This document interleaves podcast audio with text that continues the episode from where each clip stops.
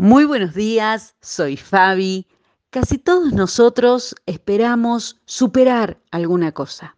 Superar es una de esas palabras que tal vez ha estado por mucho tiempo en mi vocabulario, pero que hoy la tengo en observación. Superar, según su definición, es hacer algo mejor, vencer obstáculos, estar más alto que algo.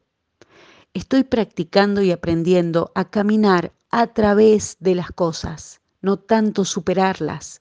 Y sé que caminar a través de cosas desafiantes hoy a veces es más difícil que superarlas. Lo primero es un largo camino en la misma dirección. Lo segundo es un suceso, un momento y ya está, lo superé.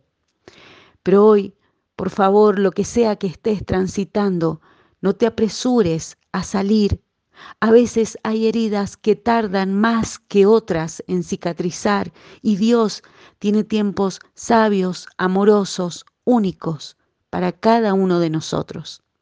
Más vale ser paciente que valiente, más vale el dominio propio que conquistar ciudades, dice Proverbios capítulo 16.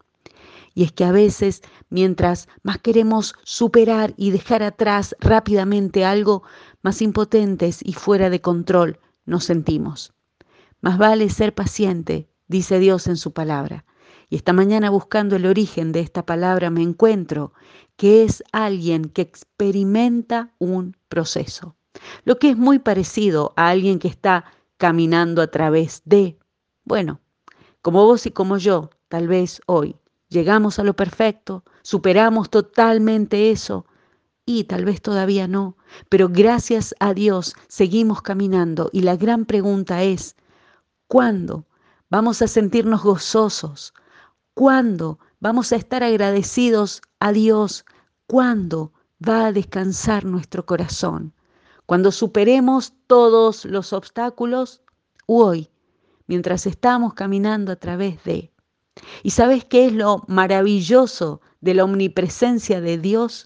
que Él siempre está un paso más adelante, pero a la vez camina hoy con nosotros a través de toda circunstancia. No te desalientes, porque el propio Señor irá delante de ti y estará contigo y no te fallará ni te abandonará, dice Deuteronomio 31, y está en tiempo futuro. Y también en Mateo capítulo 28 leemos, yo estoy tiempo presente con ustedes todos los días hasta el fin. Así que en tiempo presente, en tiempo futuro, podemos mirar de frente el camino que tenemos por delante, porque el amor de Dios está tomando nota de cada paso y lo anota en la línea de victoria. Y en tiempo presente, en tiempo futuro, definitivamente esa victoria final y absoluta no depende de nosotros, sino de aquel que nos ama. En medio de todos nuestros problemas, estamos seguros de que Jesucristo, quien nos amó, nos dará la victoria total. Romanos capítulo 8. Así es, en su nombre. Amén.